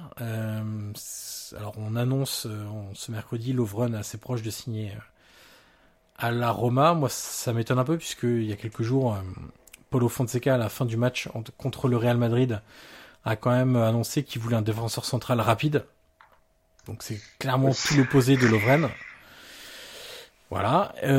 Pour moi, il manque un latéral droit parce que je ne peux pas concevoir que la Roma reparte encore une saison avec Florenzi arrière droit, dont ce n'est toujours pas le poste depuis 4 ans. Et on le voit encore lors de cette pré-saison. Ce n'est pas son poste, ce n'est pas possible. Donc il manque un latéral droit, les pistes Zappacosta et Isaï. Et puis euh, Petraki avait dit en conférence de presse que si Nzonzi partait, il y aurait peut-être un milieu assez jeune qui viendrait renforcer l'équipe. Donc sans doute un milieu et puis un attaquant. Il manque un attaquant si euh, si Dzeko part. Alors là c'est Icardi, euh, Higuain, voire Milik, c'est le fameux jeu de domino dont tu parlais tout à l'heure. Et moi je, je considère également qu'il manque toujours un ailier euh, supplémentaire. Il manque plusieurs choses quand même. dans cette équipe. Donc c'est pour ça que je te dis que euh, il y a trois postes essentiels pour moi où où il y a personne. Donc euh, c'est pour ça que pour Donc, moi la. Roma est le club qui est le plus en retard dans son recrutement. Si en plus il se sépare de Dzeko, ça va encore les mettre. euh, Enfin, si, le- si déjà tu dis qu'il manque euh, des, des joueurs à tous les postes que tu as cités, si en plus il se sépare de Dzeko et qu'après il faut retrouver un attaquant, Ouais. euh, la fin du mercato promet d'être sympathique à la Roma. hein. Sachant que tu as des indésirables que tu n'arrives pas à faire partir pour le moment, comme Pastore, Defrel, Gonalon et Olsen, qui te prennent beaucoup d'argent sur ton Bah, Pastore. Pastore a un contrat assez, assez, assez sympa, je crois. hein. Ah oui, oui, c'est un contrat très sympa, plus de 4 millions d'euros net annuels, c'est un très bon contrat.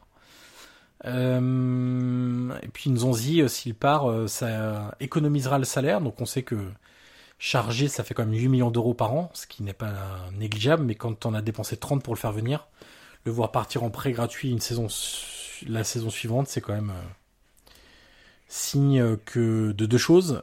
La première, c'est d'une gestion catastrophique, et la seconde, c'est que la Roma n'en voulait mais vraiment, mais vraiment plus Ah non. pour accepter un prêt gratuit à, à Galatasaray à, à 10 jours de la fin du, du mercato. Mais du coup, euh, je te coupe deux minutes. En fait, euh, tu vois, je, je me rends compte de ça, c'est que le mercato de, de Monchi est totalement démantelé.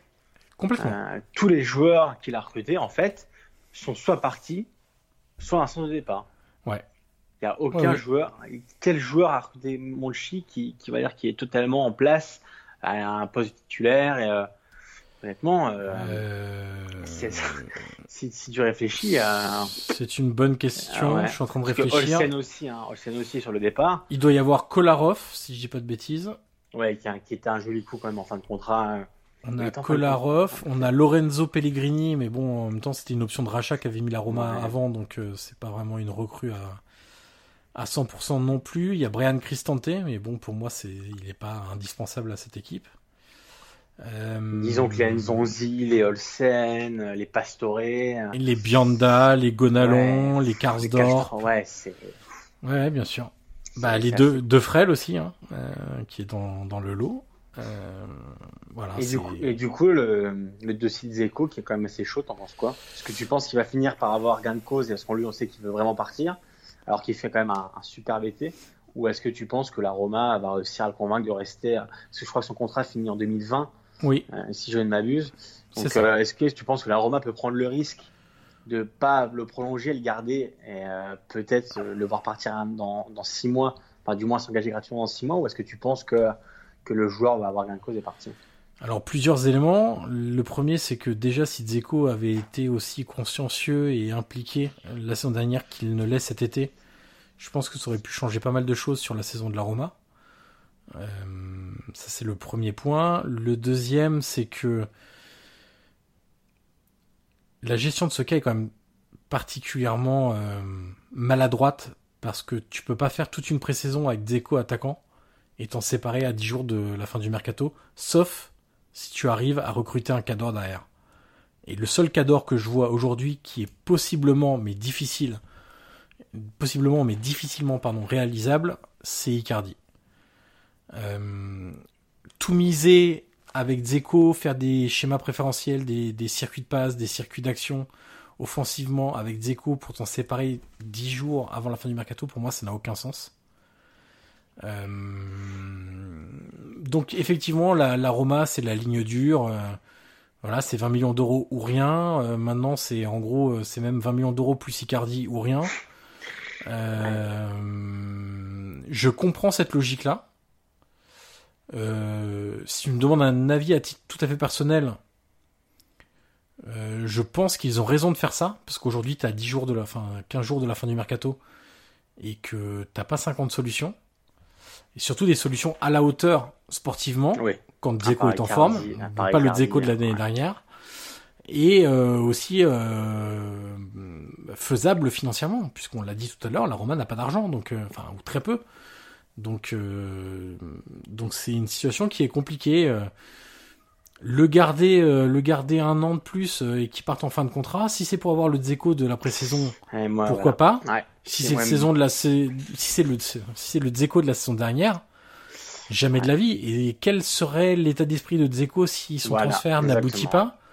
Quand on voit son état d'esprit de la saison précédente, euh, je me pose pas mal de questions. Je te laisse imaginer s'il a pas gain de cause et qu'il reste à contre-cœur. T'imagines la, ça sera aussi parce que l'Inter n'a pas fait l'effort. Hein si l'Inter avait aligné dès le départ les 20 millions d'euros demandés par, euh, par la Roma, euh, Zeko, ça fait longtemps qu'il serait du côté de, de Milan. Hein. Et tu vois, la Roma, euh, la ligne quand même, comme tu l'as dit, tout, tout l'été, dans tous les matchs amicaux, imagine, il se blesse. Hmm. Il se blesse et il y a, euh, on va dire, les 2-3 mois de blessure, enfin 2-3 mois d'absence. T'imagines que le deal quand même pourrait capoter, enfin le deal, en soi, le, le possible transfert pourrait capoter, et en soi, euh, en soi, ça mettrait quand même, remettrait tout en cause. Donc, et est-ce que la Roma euh, en interne à un autre numéro 9, à part Chic. Euh, du coup, non, non, il n'y a, que Patrick Chic. Il y a, il y a, Grégoire Defrel actuellement, mais on sait que Defrel est destiné à aller. c'est vrai que euh, Defrel est revenu. et est destiné à aller ailleurs. À la Sampdoria, ça a pas trop mal marché. Il était proche de Cagliaris, ils se sont pas mis d'accord. Mais disons qu'en vrai numéro 9, un peu, tu vois, un peu physique comme Zeko. non, non, il y a personne. Il y a personne. Non, en plus ils ont prêté le jeune le jeune Cellar qui marque but sur but avec la Primavera, ils l'ont prêté euh, de mémoire, c'est en série B. Donc euh, non, il y a, y a, absolument plus personne. Bon, bah écoute, le mercato, le fin de mercato de la Roma euh, va être, ah, va être très agité parce qu'il y a des gros manques et il y a des gros dossiers qui traînent depuis un certain temps. Et là, là, ils peuvent plus se permettre de d'attendre ou de faire une saison moyenne parce que une saison sans Ligue des Champions tous les 5 ans, c'est économiquement, tu peux le gérer. Deux saisons d'absence consécutive, euh, là par contre, ça devient très très compliqué. Euh, on passe au reste de la série A. Alors l'Atalanta, on aurait bien dit quelque chose de plus que la dernière fois, mais on va vous inviter à écouter le dernier podcast puisque il y a absolument rien de nouveau. Euh, rappelons quand même que, à titre personnel, je suis impatient de voir Malinowski en Serie A, le milieu de du Racing Genk ou Renk, je sais pas comment ils le disent là-bas. Euh, j'ai vraiment hâte de le, de le voir. Euh, il y a Skertel qui a signé quand même pour remplacer numériquement Gianluca Mancini qui est parti à la Roma. Mais voilà, c'est pour l'instant c'est quand même assez calme. Muriel aussi. voilà, Muriel qui euh, qui a signé, Petagna qui est parti dans l'autre sens, Cornelius aussi est parti, et Kulusevski également. Euh, du côté de la Ladio, bah, c'est pareil, il s'est rien passé du côté des arrivées. On rappelle, Vavro, Lazzari, Johnny. Euh, j'ai vu beaucoup de commentaires très élogieux sur les performances de Lazzari en match amical euh, euh, lors de la pré-saison. Donc, donc, ça sera évidemment à suivre. Et puis côté départ, il y a plusieurs départs. Il y a Milan Badelj qui est retourné à la Fio, et puis on a les deux Portugais, Pedro Neto. D'ailleurs, je sais même pas s'ils sont portugais ou brésiliens. J'ai peur de dire une bêtise. Je crois qu'ils sont portugais. Pedro Neto et Bruno Jordao qui ont signé à Wolverhampton grâce à l'ami Jorge Mendes. Et Milinkovic qui du coup euh, va visiblement rester. Euh, en même temps, euh, comme l'été dernier, hein, l'été dernier on a fait croire que c'était qu'une question d'argent. Je suis pas persuadé. Écoute. Je pense qu'il et encore plus cette année, je pense qu'il y a une question de de performance et de profil aussi. Je sais pas ce que tu en penses. tu penses que, que les clubs intéressés, enfin qu'il n'y a pas 1000 clubs intéressés ou tu penses que, que son Je pense qu'il y a des clubs intéressés, mais pas à ces sommes-là. C'est-à-dire que la somme que demande la Lazio par rapport au niveau constaté du joueur sur deux ans, euh, il y a un delta qui est trop important. Surtout l'année dernière. Surtout l'année dernière où ça a été quand même compliqué, même s'il s'est repris. Mais il fait une très bonne saison et une saison très moyenne. Donc quel est le vrai niveau? Celui de la première saison, celui de la deuxième, un juste milieu Si c'est un juste milieu à 80-90 millions d'euros, c'est pas possible. Non. Bah, bah c'est le prix que, que la Lazio avait fixé. On sait que Manchester avait été, très intéressé, euh, notamment en cas de départ de Pogba. Mais comme Pogba n'est pas parti, euh, c'est pas le même profil, mais en tout cas, c'était euh, Manchester le considérait, euh, le considérait, euh, considérait son arrivée de, de Milinkovic Savic uniquement en cas de départ de Pogba. Pogba s'est pas fait, Milinkovic s'est pas fait, du coup, visiblement, il va rester à Je vais te donner un exemple. Je pense que si, au début du mercato, la Lazio avait dit Milinkovic Savic partira en cas d'une offre entre 40 et 50 millions d'euros, il serait plus là. C'est sûr. Mais, aujourd'hui, c'est trop cher par rapport aux incertitudes qui entourent ce joueur. Euh, alors, euh, Milinkovic Savic, s'il fait une très grosse saison euh, 2019-2020, il y, a no- il y aura sans doute à nouveau des courtisans. Ça voudra dire que la saison dernière n'était qu'un épiphénomène et que sur trois saisons, il en fait deux à un très haut niveau. Bon, tu peux comprendre qu'il y en a une où ça soit moins bien passé. Mais actuellement, euh, il y a trop d'incertitudes sur le niveau réel du joueur. Euh, Cagliari, Guillaume. Cagliari Ah. qui va quand même avoir un milieu de terrain, Nainggolan, Rogue, Nandez. Euh, alors euh, Nainggolan arrive en prêt et, et Cagliari a juste à payer le salaire. Rogue arrive en prêt avec obligation d'achat. Et Nandez est arrivé contre 18 millions d'euros, qui est un investissement fou pour Cagliari. Euh, concrètement, euh, s'il y a des, des, des personnes qui connaissent moins le championnat italien que nous, qui, qui écoutent ce podcast et qui sont par exemple férus de Ligue 1, euh, Cagliari qui dépense 18 millions d'euros, c'est un peu comme si... Euh, je suis en train de chercher un club en même temps. Aïe. Un peu comme si euh, Toulouse... Non, ouais, Toulouse c'est encore trop gros je pense. Euh... Tu vas voir les tifosi du Cagliari sur le dos. Hein. Moi, je te préviens, je me Non, mais je dirais, tu vois, c'est un peu comme si Reims dépensait 18 millions d'euros pour un joueur. Voilà, je pense que ça aujourd'hui c'est à peu près le même calibre. Et bah euh, ça ça pose question quand même. Mais en tout cas c'est un super coup. Hein. Réaliser Nandes, Ouais, c'est un super joueur. Et ce milieu de terrain là, il va falloir aller s'y frotter. hein. Ouais, le milieu de terrain est vraiment. euh, et je- et tu- je, je vois sur, même sur Twitter, euh, les gens en parlent beaucoup. C'est que ce trio, euh, euh, Nandez, mais Nangolan surtout, le retour de Nangolan qui est quand même fou. Ouais. Qui aurait pu imaginer euh, Je sais pas si tu te rends compte, mais qui aurait pu imaginer que Nangolan, qui a quand même fait Cagliari, Roma, Roma Inter, euh, qui arrivait comme un roi à, à Milan, et puis bah maintenant il se retrouve à Cagliari. Euh, alors on sait que c'est un Guillaume, chose- c'est simple. Hein, euh, la Roma est en demi-finale de Ligue des Champions en 2017. Est-ce que en juin 2017, tu t'imagines que deux ans plus tard, Nainggolan Ouais. sera à Cagliari? exactement, exactement. On sait aussi évidemment que c'est lié au, Pourquoi il y est? Écoute, bah, on sait, euh, on sait que c'est lié aussi, tu vois, à sa femme, euh, à sa famille. On sait que voilà les, les problèmes qu'il a, euh, et on sait que voilà ce- ce- Les problèmes son de retour, santé de sa femme. exactement, son retour est lié à ça. Il voulait se rapprocher de sa famille. Bon, en tout cas, voilà, moi je suis très curieux euh, de voir ce que Nangolan va proposer cette saison, s'il va remettre, on va dire un peu euh, sa tête à l'endroit entre guillemets et, et redevenir le Nangolan qu'on a connu. Alors certes, qui était déjà comme ça, mais qui était quand même, on va dire, peut-être plus pro à l'Inter, sait qu'il s'est quand même perdu. Euh, même dans l'extra sportif, tu te rappelles, il avait été euh, exclu du groupe à un moment. Ouais. Euh, je crois que c'était en janvier dernier, si je ne m'abuse. Donc, voir ce qu'il pourrait proposer à Cagliari, voilà, moi ça m'intéresse beaucoup. Mais en tout cas, c'est vrai que ce milieu, honnêtement, sur le papier, écoute, c'est, c'est, si tu enlèves les gros, on va dire les, on va dire les 5-6 grosses équipes du championnat, honnêtement, c'est l'un des meilleurs milieux de terrain de, de, de- de la saison, pour le Ouais. moment. Pour le moment. Pour le moment, exactement. Euh, du côté de Sassuolo, Guillaume, Et en plus, tiens, je, Oui, je te coupe deux minutes, surtout Cagliari a réussi à, à garder Cranio, qui est quand même un super gardien. Et, euh, et voilà, ils ont gardé gar- aussi Pavoletti qui avait un peu de Exactement. mercato. euh, Exactement. Donc euh, voilà, en plus de. de Ils n'ont perdu que Barella. Voilà, évidemment. En plus d'avoir recruté, d'avoir super bien recruté, ils ont réussi à garder leurs meilleurs éléments à part Barella. Donc euh, honnêtement, côté Cagliari, moi je, suis assez curieux de savoir ce qui va se passer. Vas-y, je te, laisse suivre. Alors du côté de Sassuolo, mon chouchou la saison passée, euh, il y a eu encore des départs. Di Francesco à la Spal et Boateng à la Fiorentina. Bon, Boateng n'y était plus déjà depuis janvier. rappel, Lirola est parti à la Fiorentina, Sensi à l'Inter et Demiral à la Juve. Du côté des achats, c'est évidemment quelques jeunes joueurs, mais ils ont réussi à faire venir deux joueurs que je trouve intéressants. Déjà, c'est Obiang, qu'ils ont rapatrié de, de Première Ligue, West Ham. Euh, en de la. Voilà, ils ont fait venir Traoré d'Empoli. Alors c'est en synergie avec la Juve, et donc autant dire que s'il fait une bonne saison, derrière il partira directement à la Juve.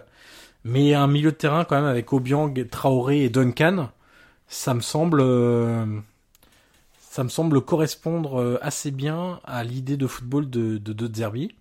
Et puis euh, après, ils ont fait venir deux jeunes en, défense, Tolian de, de Dortmund et Gravillon, euh, qui a été très bon en Série B à Pescara la saison passée, de l'Inter, prêté par l'Inter. Donc pour l'instant, c'est des... Et Caputo aussi devant, qui, s'il arrive à scorer, résoudra le problème de numéro 9 de la saison passée. On sait que Sassuolo s'est créé un nombre incalculable d'occasions, d'opportunités, de situations et n'arrivait pas à la mettre au fond puisque euh, Babacar a eu des problèmes, Matri, bon. Euh, Est-ce que Matri est toujours là d'ailleurs? Oui, oui, toujours là. Matri c'est compliqué. Euh, Juricic a été aligné plusieurs fois en faux neuf, mais c'est pas, euh, c'est pas un neuf. Donc, donc voilà. du côté de bon, la Samp, il n'y a pas grand chose à ajouter si ce n'est le prêt de le prêt, le départ pardon de Denis Prett à Leicester, qui a un vrai un vrai coup dur. Euh, ils ont perdu quand même deux, deux cadres, un hein, et Anderson, sachant qu'aussi ils ont perdu des joueurs qui étaient en prêt comme Defrel et Tonelli et Saponara. Côté venu, El Camano notamment. Ouais, il y a eu Murillo, ben Murillo est venu de Valence. Léris du Kievo, euh, bon, il y a Maroni du Maroni, je crois qu'il vient de Boca ou d'Argentine en tout cas. Euh, voilà, il y a Torsby et Chabot qui viennent de d'Eredivisie, mais euh, mais bon pour l'instant c'est j'ai hâte de voir. Il y a pas mal de nouveaux joueurs, mais j'ai hâte de voir ce que peut donner la Samp Made in Di Francesco. Euh, le Torino, on n'en parlera pas parce qu'il s'est strictement rien passé. Bologne, on avait fait un focus la dernière fois, hormis Andreas Kovolsen que j'aime beaucoup, l'ailier droit. Euh, que tu me conseilles de suivre. Ouais, que je vous conseille de suivre. Il y a une grosse arrivée, donc c'est lui et un gros départ, c'est Pulgar qui est à la Fiorentina la Fiorentina qui a accéléré un peu son mercato avec les arrivées de Lirola, euh, donc de Pulgar et de Boateng, et de Badelj, le retour. C'est pas mal, mais je trouve qu'il manque encore des joueurs quand même dans cette équipe. Euh, parce que mine de rien, euh, il y a quand même des joueurs qui sont partis. ils avaient beaucoup de prêtés. il y avait Muriel, Eddie Milson, Miralas, Gerson. il y avait pas mal de joueurs prêtés. Ils ont perdu aussi Victor Hugo, Saponara, etc. Donc bon, je pense qu'il manque quand même encore deux trois joueurs et notamment des, des certitudes de Serie A parce que ils ont fait quelques paris avec Zurkowski, Terzic, des joueurs que je connais absolument pas. Mais, euh, mais je pense qu'il manque encore quelques éléments. Et puis l'occasion de parler, Guillaume, euh, on va ah. finir là-dessus, de Super Mario. Enfin, qui n'a plus grand chose de super pour le, pour le moment, mais dis-nous tout sur, sur Mario Balotelli. Écoute, Mario Balotelli, c'est simple, il avait le choix entre Flamengo, qui faisait quand même une superbe offre, et de contrat et pour son frère Enoch euh, qui aurait lui aussi eu un club euh, via Flamengo et la proposition de Brescia. Voilà son, club sa ville. Et il a accepté voilà c'est tombé aujourd'hui donc ce mercredi 14 août 2019 mais voilà il va probablement très probablement signer à Brescia. Pour Brescia c'est un super coup évidemment parce qu'il y a évidemment le côté médiatique mais aussi le côté affectif donc, euh, donc voilà, moi je suis assez content, je vais pas te mentir, je suis assez content du choix de Balotelli, euh, qui voilà aurait pu quand même aller au Brésil et puis bon entre, nous, euh, même si le championnat est très bon, disons qu'il aurait pu s'éviter. On, connaît Balotelli, on connaît le personnage, on sait que médiatiquement, notamment en Italie et avec les tifosi adverses, c'est toujours compliqué. Mais là, il a fait un peu le choix du cœur parce que au niveau du contrat, c'est un contrat de 3 ans à 1 million d'euros net de salaire plus bonus et il pourra atteindre un salaire de 3 millions d'euros. Donc, tu vois, c'est pas non plus, euh, c'est quand même beaucoup moins euh, que ce qu'il touchait avant. Ah oui, ça change des prétentions habituelles de Mino Raiola euh, Exactement. pour, Balotelli. Donc les négociations sont allées hyper, elles sont allées hyper rapides avec, avec Brescia. Donc voilà, moi je suis assez content du choix de Balotelli. J'espère que ça va matcher entre les deux. je pense que voilà, on sait que Balotelli a aussi ce besoin de, bah, on, on le dit tout à l'heure, mais ce besoin d'affect euh, il a besoin d'être bien entouré, d'être aimé, d'être soutenu par les tifosi. Et honnêtement, euh, où ailleurs qu'à Brescia, euh, il aurait pu avoir tout ça. Donc, écoute, c'est un super coup pour Brescia.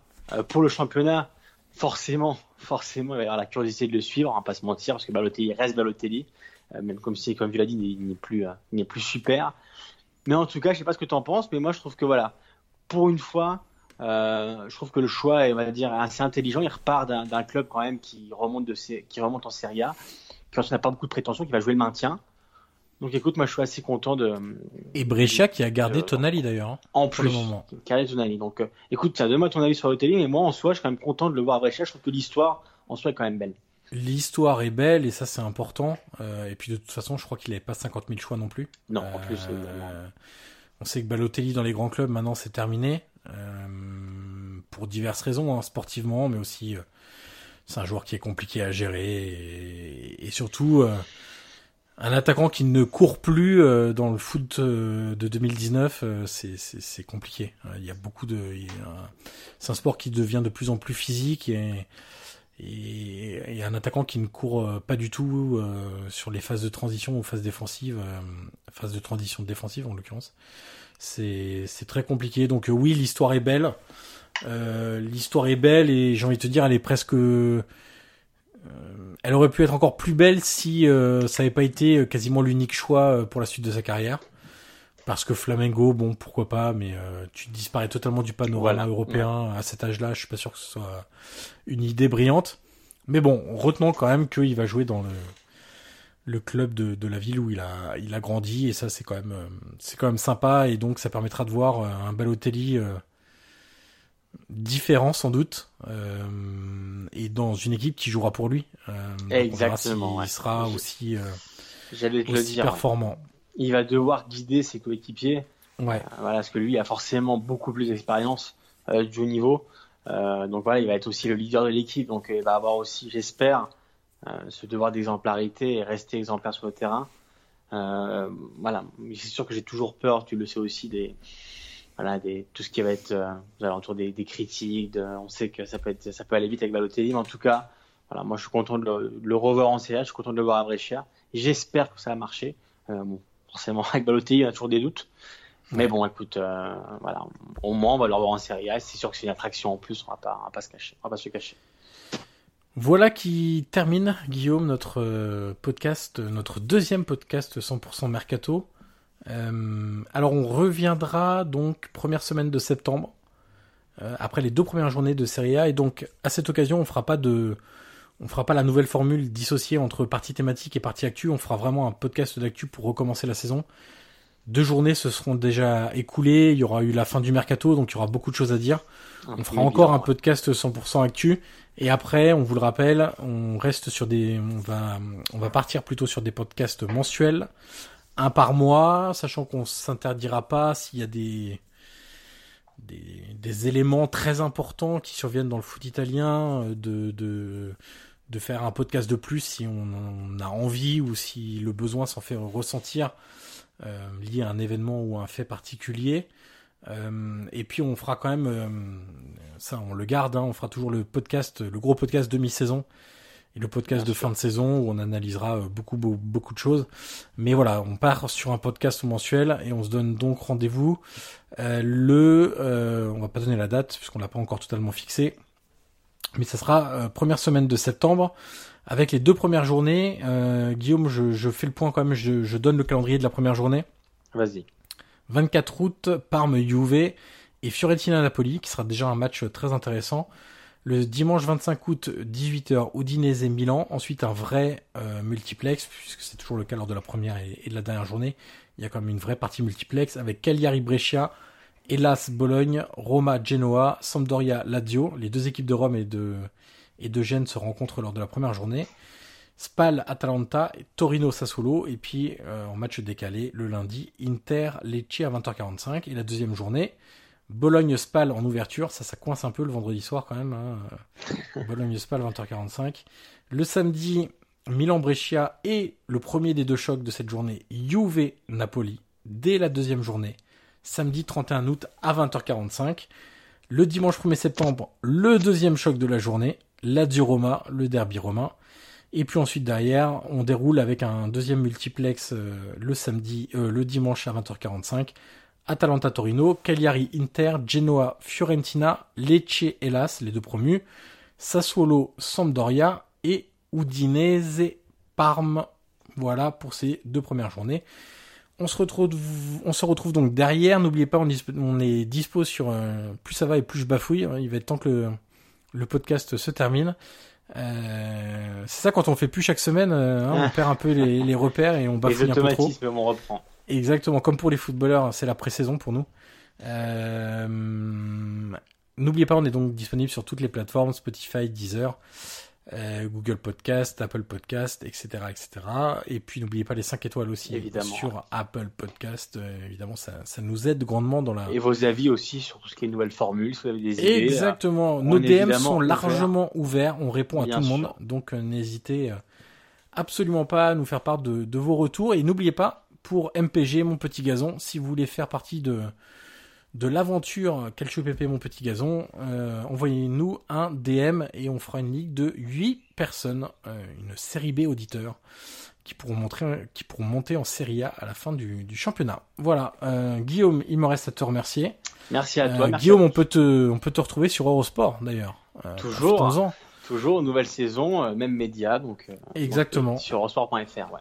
Et d'ailleurs, on te retrouve aussi et sur, Eurosport.fr. Oui, sur Twitter aussi, Guillaume, Guillaume MP et Johan Crochet pour toi. Voilà, sur Twitter, exactement. Et puis j'en profite quand même pour euh, donner une petite euh, information. Euh, il y aura un, je vais lancer un deuxième podcast sur le foot. Alors toi Guillaume, tu es déjà au courant, mais ça sera pas lié à de l'actu, etc. Mais voilà, restez attentifs dans les prochains jours parce qu'il y a quelque chose de, de nouveau arrive.